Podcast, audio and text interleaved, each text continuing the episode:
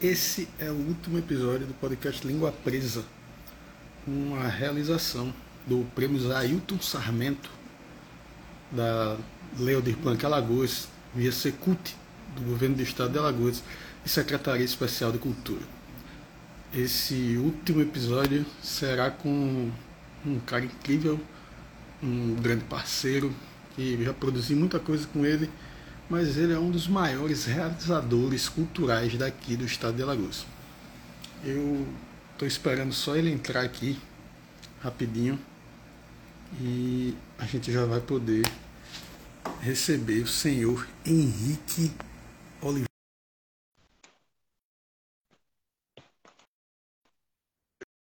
Este, este macho maravilhoso.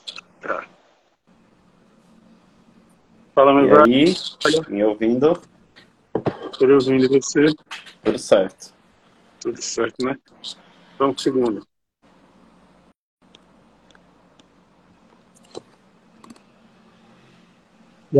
Agora, você tá me ouvindo? Tô, tô te ouvindo, só deu uma travadinha. Não, normal. Coisa de conexão, cara. Vamos lá. E aí, meu velho, como é que você está? Tudo certo. Boa tarde a todos presentes. Muito boa tarde, ou boa noite, ou bom dia. Não é. sei o que está escutando no Spotify, não, não sei exatamente a hora. Meu velho, seja muito bem-vindo. O podcast Língua Presa ele é uma realização que ele nasceu na pandemia e, como fruto da pandemia, ele veio para Leodir Blanc. Né? Vindo pela Leodir Blanc, eu tive essa missão de conversar com cinco realizadores culturais daqui do estado sobre três pilares que são fundamentais, ao meu ver, para a gente debater tudo aquilo que a gente realiza, que é cultura, comportamento e entretenimento. Não acho que a gente consegue tocar cultura sem mudar o comportamento da sociedade, daquilo que a gente vive, e não acho também que a gente consegue mudar o consumo dessa cultura se a gente não promover algum tipo de entretenimento, sabe? É, e eu fiz questão, assim, você foi a primeira pessoa a me convidar, e fiz questão que fosse o último, por ser talvez o realizador cultural que eu tenho mais proximidade. E por saber que tem muito desses pilares assim na sua carreira. Então, sempre vi que você, para além da sua realização cultural, você sempre se importou em entregar um comportamento para o meio onde você estava vivendo e se preocupava em entreter, né? em como lançar isso, em ter boa, boa propagação, em que as pessoas que estivessem envolvidas estivessem dentro de um ciclo que fosse positivo para elas. Então, primeiramente, eu queria te agradecer por estar presente, que você se apresentasse e depois a gente vai começar algumas perguntinhas básicas. Para quem não me conhece, eu sou Henrique Oliveira, sou, eu me defino como realizador audiovisual é, então, sou um realizador audiovisual há alguns aninhos aí. Já já estamos indo para duas décadas de audiovisual. Já, já. É, ano que vem completamos duas décadas de estrada e não só de audiovisual, mas um pouco de teatro, dessa relação com a música também, né? Através dos videoclipes, DVDs, álbuns visuais, pitacos na produção musical de CDs de e por aí vai, assim. É... é isso, eu sempre procuro, pela própria necessidade da produção mesmo do audiovisual, transitar em o um máximo de linguagens possíveis. Só não trabalhei com circo ainda. Ah, ainda, o ainda é importante. ainda é muito importante, velho. É, me diz assim, é, hoje você, vou começar pela, pelo que você tem produzido de filme, assim, é, foi por onde eu acho que você conseguiu ser mais conhecido de cara, apesar de você ser conhecido por formar muita gente, por botar muita gente nas, nas suas produções, mas eu queria que você começasse falando o que é que você está produzindo, o que é que está para sair, o que é que você vai gravar, eu sei que você é a prova mais edital do que o Valdo é a prova do vestibular, então eu queria saber. Então, hoje, inclusive, eu acabei a colorização do Brasa, que é a última produção, o último filme né, ficcional, produzido pela Panam, em parceria com a Dandalunda e a Casa Mutum. É... é... Ó, o Mário avacalhando a live. É... Então a gente terminou hoje a colorização do Brasa, é... que a direção é do Silvinho. Esse é o primeiro filme que a gente trabalha junto, que a gente, apesar de se imbricar em muitas áreas ali, dentro da realização do filme, mas é a primeira vez desde que a gente começou a dividir direção que a gente trabalha no mesmo filme, só que ele com direção solo. Eu tava, fiquei Sim. na fotografia, montagem. É... Dentro da casinha, né? É. E, e, o Silvinho ficou na direção e atuação, né? Então a gente tem o Brasa, que a gente está lançando no circuito ano que vem. E agora a gente aprovou no último edital da Secretaria de Cultura do Estado o Rota de Fuga, que é mais um filme em dupla. Eu adoro duplar de direção assim, muito. Com o Ricardo Oliveira, que foi um ator que eu conheci no álbum visual do Pirralho. Ele interpreta, ele faz o papel de um, de um pastor. É, o Ricardo foi uma pessoa que surgiu já nos quase fechamento da pré-produção. É, interpretou esse personagem. A partir disso, ele falou: Cara, eu tenho um projeto é, que eu queria muito conversar com você e tal, para a gente escrever no edital. É sobre o Pinheiro. E aí aquilo já abriu o meu radar. E aí é isso. Estamos para produzir a primeira ficção de uma estrutura mais clássica, né? É, apesar de ser um filme também bem experimental sobre o Pinheiro. É isso. São os próximos lançamentos da gente, além de dois clipes da Lacá, que é um artista de São Paulo, que ela está organizando o lançamento, que também eu dirigi em dupla, só que com a Renata Reis. Muito bom. É, mas assim, vamos lá. Em todas as suas realizações, o que, o que eu queria entender é o que você considera necessário ser pauta hoje em dia para as produções audiovisuais em Alagoas? É, é amplo. É. Eu sempre fui um defensor muito grande da função social da arte, assim, da função política da arte. Acho que essas duas coisas a gente não tem como, como separar, né? Principalmente em tempos políticos tão calorosos como os últimos anos que o Brasil vem vivendo, né? É, o, o, o, cinema brasileiro ele, ele, nasce com a vocação política assim desde sempre é, seja política diretamente como a gente muitos anos depois do surgimento do cinema brasileiro a gente vai ver com o cinema novo né cineastas como como Glauber Rocha é, Rui Guerra entre outros que fazem um filme de discurso político direto mesmo, mas desde os primeiros realizadores da gente, como Humberto Mauro, né? É, que apesar de não fazer um, um cinema diretamente, discursivamente político, mas era um cinema muito ligado à preservação da, da, da, da memória né? do povo brasileiro, dos contos populares. Então, assim, essa relação política e cinema no Brasil ela é quase indivisível, assim, né? durante a história e eu tento trazer isso muito para o meu cinema. É, só que política não é necessariamente falar sobre direita ou esquerda para mim no cinema, né? Ou, enfim qualquer outra vertente política que haja. Mas é também falar sobre política, é discutir sobre gênero, é discutir sobre sexualidade, é discutir sobre desejo, é discutir, é trazer discussões, qualquer tipo de discussão que faça você pensar ali sobre o tema. Sem querer necessariamente, isso é uma característica dos meus filmes, inclusive, sem querer necessariamente bater um martelo final sobre aquele tema, né? É um modo aquariano de se fazer cinema, assim. Você levanta mais interrogações e frita mais a pessoa para pensar sobre o tema do que necessariamente vem dar respostas a ela sobre aquele tema, né? É, Pô, então... mas, isso é uma boa missão, né, velho? Mas é uma boa missão fazer o fazer pensar é tão importante quanto o, trazer respostas assim, de, de, um lugar tão. Porque normalmente quem traz respostas se põe em um lugar muito alto, sabe, uma verdade absoluta. É. E a provocação do pensamento talvez traga a gente para um, uma posição mais confortável. O Deleuze, desculpa interromper, o Deleuze, que é um, um, um, filósofo que eu, que eu sigo muito, assim, tipo, na, nas minhas pesquisas acadêmicas, utilizo ele como base de referência e tal, ele fala que arte é tudo aquilo que serve para deslocar o pensamento. Eu adoro essa frase dele, assim. E é, é, é, dentro dessa filosofia que eu tento realizar não só o cinema, mas qualquer coisa, assim.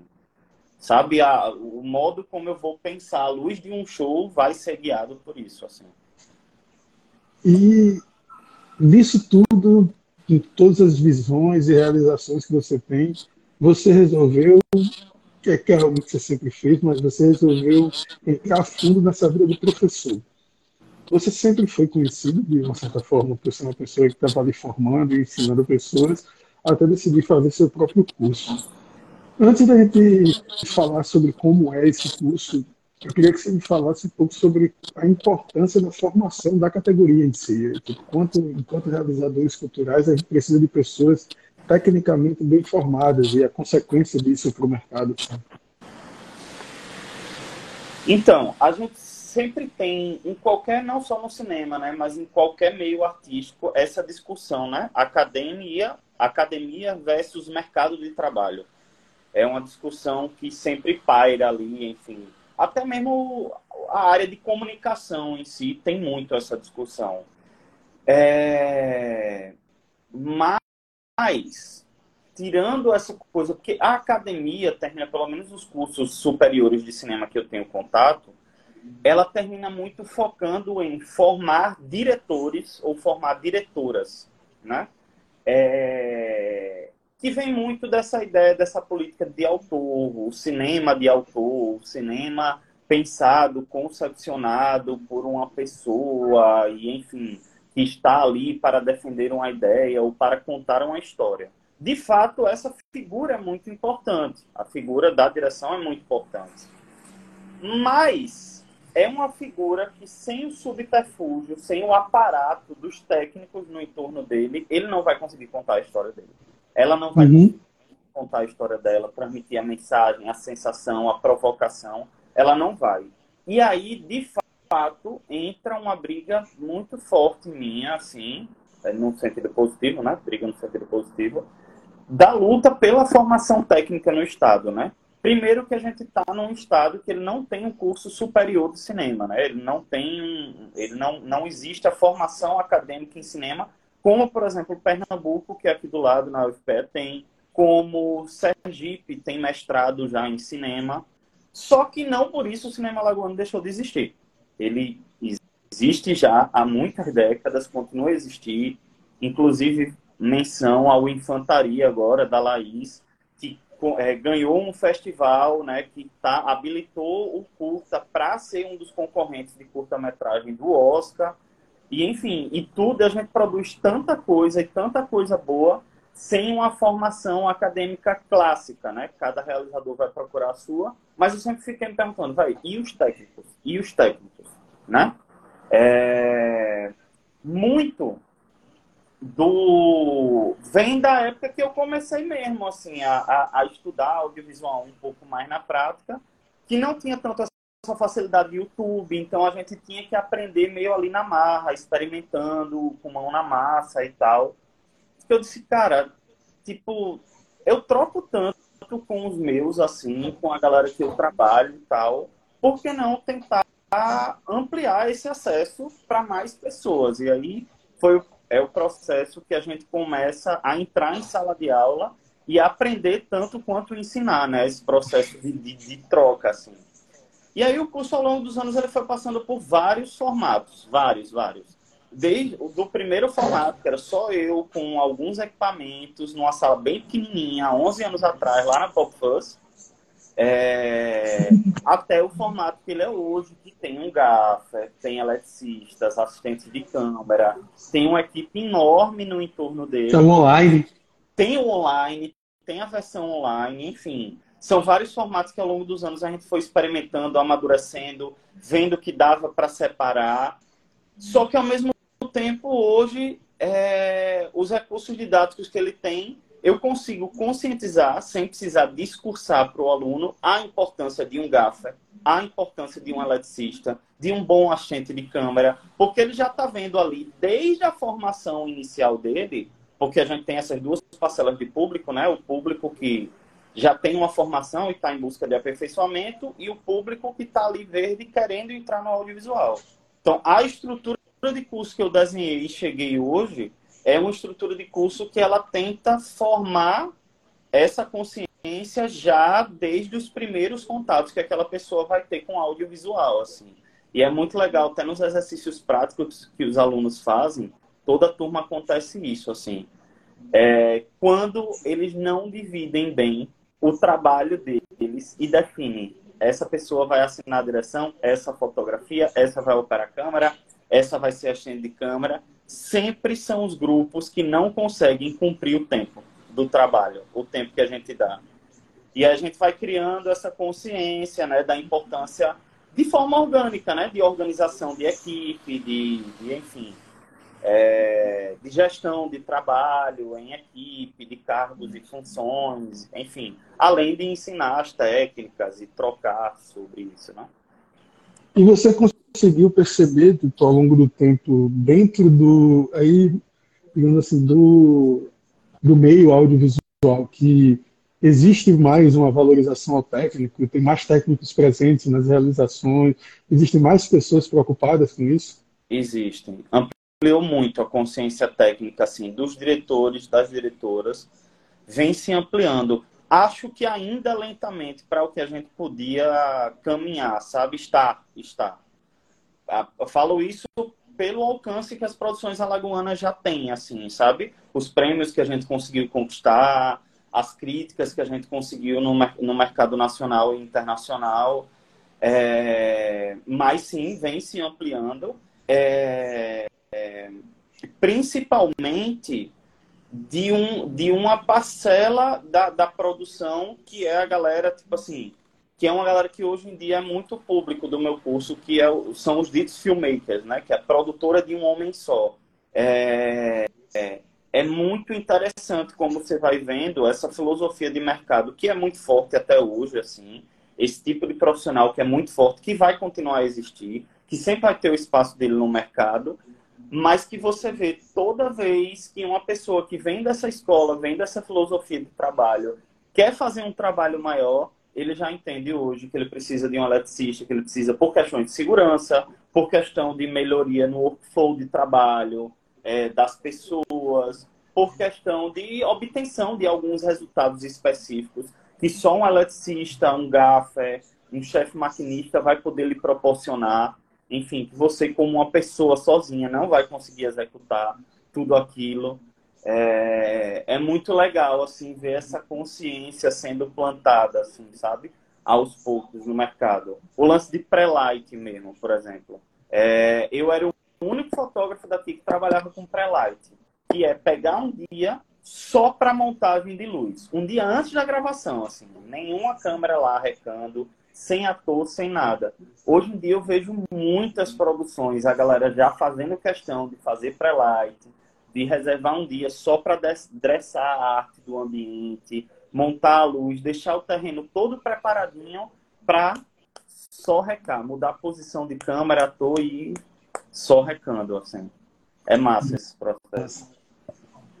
Henrique, assim, é, sempre para finalizar, é, depois do, tudo que as pessoas compartilham e mostram o quanto conseguem colaborar, eu peço para que a pessoa deixe uma mensagem é, efetiva. Assim, o que faz você sair dessa inércia? Todo mundo que passou por aqui, você está encerrando, são pessoas que não se deixam na inércia, que têm projetos que realizam. É até curto o que a gente tem para poder fazer nesse tempo de programa, porque dava para a gente ficar conversando sobre cada tipo de realização. Dava para a gente conversar sobre como é o curso, de como é o curso online, de como é ter uma pessoa dentro, de como é formar uma pessoa na prática ali dentro do set, de como foi é, trajetória, de como era produzir cinema no teu primeiro filme, de como é produzir hoje, do quanto é, Alagoas precisou receber uma movimentação um setor tão atuante como o audiovisual, que é, ele levantou bandeiras e fez coisas pela nossa cultura que nenhum outro setor conseguiu fazer, muito por ter voz, vários outros setores sequer têm voz para isso, voz e acesso, mas você é peça fundamental disso. Eu queria que você deixasse uma mensagem, acima de tudo, é, para tirar essas pessoas da inércia, assim, pensando nesses pilares, né? cultura, comportamento, entretenimento, do que fez você criar Panam, criar seus filmes e, e assim segue. É a coisa mais clichê do mundo, isso que eu vou falar. Clichê assim real, eu acho que até já devem ter falado isso assim. Mas porque de fato assim faz muita diferença. Assim, procure fazer o que você ama. É, é clichê, é clichê, mas o amor pelo que você faz é o que vai fazer você ter dedicação ao que você faz. É o que vai trazer, o, o elevar o, o, a altura do seu, do seu senso crítico, assim. Se você ama aquilo que você está fazendo, você vai não vai conseguir fazer de qualquer jeito você vai querer colocar a sua melhor energia, o máximo da sua energia, da sua disposição, o máximo do seu zelo, da sua dedicação, do seu perfeccionismo naquilo que você está fazendo, porque você vai estar tá fazendo uma coisa que você ama. É, é, eu até falei isso em um outro podcast, é, que é muito difícil você conseguir concorrer com uma pessoa que ama muito o que ela faz. Porque a pessoa pessoa que está fazendo o que ela faz só pelo dinheiro, o que vem em primeiro lugar é a rentabilidade financeira, tá ligado? E essa pessoa não está errada, não estou aqui criticando ninguém. Mas ela vai ter um nível de entrega, de dedicação, de estudo, de compromisso, que é muito diferente de quem está fazendo aquilo com amor do fundo da alma mesmo, assim. Aquele amor de tipo, bicho, sem isso aqui, eu não sei nem para onde eu vou na minha vida, assim. Eu não sei nem quem, eu sou sem isso aqui. Vai, se você ama nesse grau que você está fazendo, vai, meu irmão, todo o resto vai ser consequência. Você vai se conectar com pessoas que também amam o que fazem. Você vai, enfim, é, o, o, o amor pela profissão vai ser um filtro natural de muitas coisas que você vai passar ao longo dos anos é ele que você vai lembrar quando você tiver naquela puta situação bad de dizer, meu irmão, não aguento mais. De estresse. Eu vou desistir. Eu vou, meu irmão, eu vou. Não, vou não, eu vou não. Poxa, se eu desistir, eu vou fazer o quê? Eu não, não daí, nem. Sabe, eu não vou conseguir levantar da cama do mesmo jeito, eu não vou conseguir mobilizar as pessoas do mesmo jeito, eu não vou conseguir transmitir o que eu faço do mesmo jeito. É isso, velho. Faça uma coisa que você realmente ame mesmo.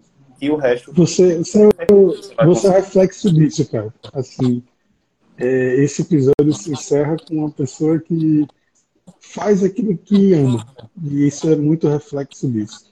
É, eu queria, primeiramente, te agradecer, velho. Você, é, primeiramente, é um cara inspirador, é um amigo, é um irmão. Te amo muito. Agradeço muito pela sua arte, pelo jeito que você leva a vida, pelo jeito que você se entrega, fazer parte da vida do outro, só o que a gente tem de presente da vida, mais do que a nossa obrigação, é o que a gente tem de presente da vida. E, cara, que sua arte perdure, que tudo que você sonha consiga sim realizar e que conte comigo para isso, porque a gente está aqui para fazer as coisas juntos. Então, gente, de verdade, muito obrigado, muito obrigado. Valeu, Caio. Eu estou encerrando aqui essa temporada do Língua Presa, essa realização do Prêmio Jailton Sarmento da Lei Aldir Blanc Alagoas, via Governo do Estado de Alagoas e Secretaria Especial de Cultura, lá do Governo Federal, que vai voltar, graças a Deus, a ser Ministério da Cultura. Muito obrigado a todo mundo. Fiquem atentos à Língua Presa, que ele volta ao seu formato original muito em breve. Henrique, te amo. Muito obrigado, meu velho. Valeu, Tudo nosso. Tchau, tchau.